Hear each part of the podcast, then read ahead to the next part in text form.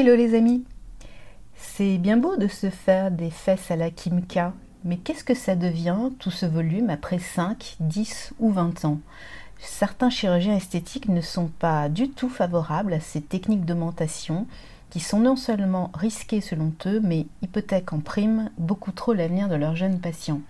Le focus sera-t-il toujours à la mode en 2030 En prime, le corps à 40 ans n'est pas celui à 20 ans. La silhouette ne risque-t-elle pas d'être alourdie? Autant de questions à bien se poser avant de se lancer dans des travaux de réfection fessière. C'est léger ce sujet, mais ça fait du bien. À bientôt